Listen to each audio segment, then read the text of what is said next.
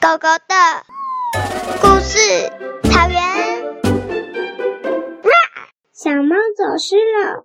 从前，从前有一只小猫，它跟主人在一起，非常的快乐。有一天，它它的主人不见了，它到处走来走去，看到了一一个堆的水果，跳进里面。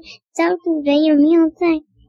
他又跑跑跑，乱跑乱跑，看到一栋房子，跑进去，怎么但怎么找也找不到小主人。他乱跑乱跑，还是找不到小主人。他看了看他的后头，还是没看到小主人。他跑啊跑啊跑，跑啊跑啊跑，还是找不到小主人。他喵喵喵喵。喵喵喵喵喵！大声的在原地叫。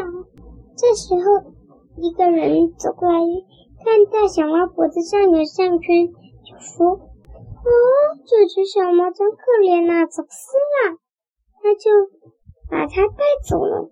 他到了一个地方，然后呢，被丢进一个地方，他想，好紧张，好紧张，好紧张。他。